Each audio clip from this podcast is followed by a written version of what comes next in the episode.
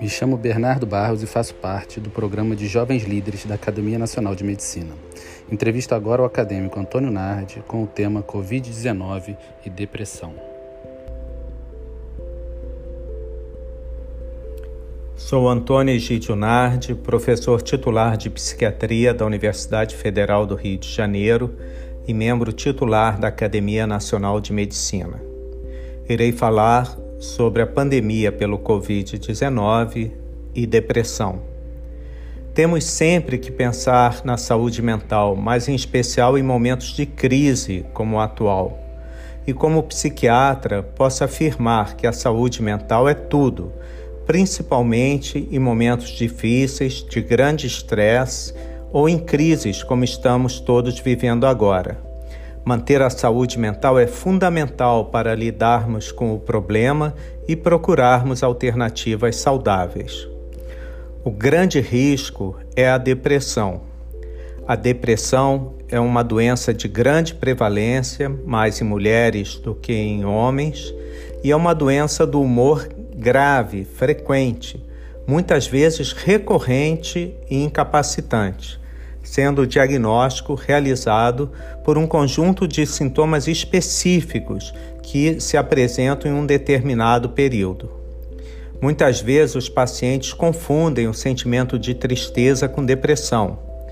Todos nós podemos ficar tristes devido a diversas situações de vida, mas isso não caracterizar necessariamente a doença depressão. É muito importante diferenciar tristeza de depressão. A tristeza é um sentimento humano normal. Nos sentimos tristes sempre em resposta a uma perda, a um desapontamento ou a um fracasso. A tristeza não compromete nosso raciocínio ou desempenho. Já a depressão é um termo técnico muito específico.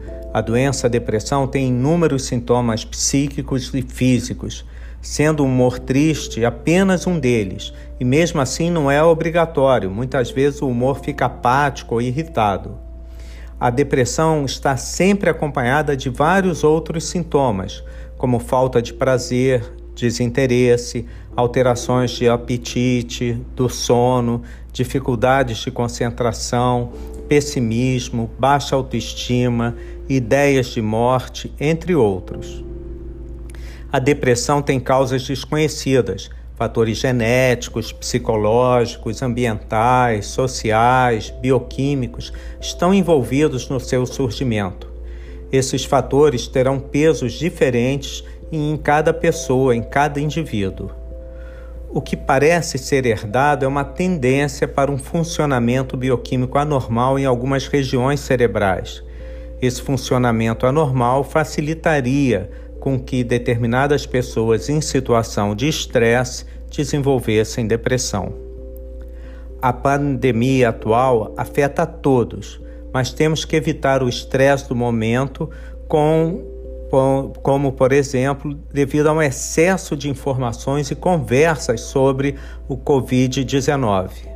Além do confinamento, só se fala do Covid-19 em família, com os amigos online, na televisão, na internet. Então, sugiro que também troquem de tema, troquem de assunto. Isso ajudará a pessoa também a relaxar, a pensar sobre outras situações. Em uma situação de estresse, mesmo uma pessoa que nunca teve um transtorno mental pode o estresse funcionar como um gatilho para esse transtorno, principalmente ansiedade e depressão.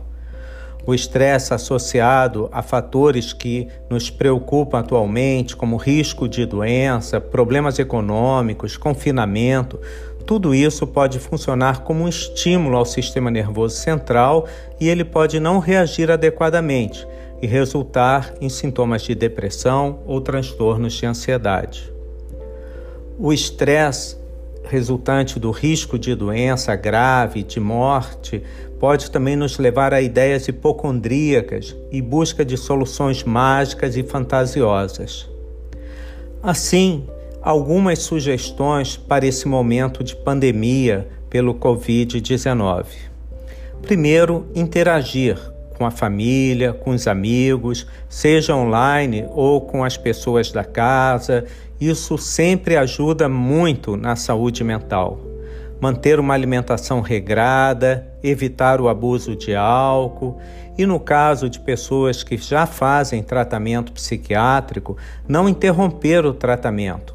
Os atendimentos online ou presenciais continuam funcionando. Não faltará medicação e qualquer pessoa com um transtorno mental pode ter o seu quadro agravado em uma situação de estresse. Não significa que todos terão, mas a chance de muitos terem seus sintomas agravados pelo estresse é real. Seja o estresse do confinamento, seja ameaça de doença, seja preocupação com pessoas com maior risco, seja pela situação de trabalho e econômica que certamente está se agravando. Muitas pessoas estão sem trabalho ou com receio de perder o emprego. A preocupação se os remédios ou outros bens irão faltar também gera um quadro de ansiedade e preocupações alarmistas. Realizar atividade física regular em casa, procurar atividades prazerosas que a família possa realizar e relaxar, passar o tempo vendo filmes, jogos, trabalhando, é, atividades culturais. Isto é fundamental para a saúde mental. A crise afeta muito o nosso mundo psicológico porque nos sentimos fracos e ameaçados e não vemos uma forma de controlar isso plenamente. Muitas pessoas ficam inseguras e fóbicas. Temos que evitar pensamentos negativos. A internet, por exemplo, traz muita informação, mas muitos sites são nocivos e desinformam. Então, sites como da Academia Nacional de Medicina, do Ministério da Saúde, sites científicos e universitários podem ser muito úteis. Uma crise é sempre um momento de aprendizado não apenas sairemos da crise, mas sairemos mais fortes e mais maduros. Sem dúvida, muitos conceitos irão mudar. Por exemplo, iremos apreciar a vida de uma forma mais intensa, os conceitos de higiene irão mudar, a valorização dos profissionais de saúde, tudo isso é um motivo para nós vermos o lado positivo dessa crise. Toda crise traz a oportunidade de amadurecimento e a nossa sociedade certamente será melhor após esta crise. Obrigado a todos.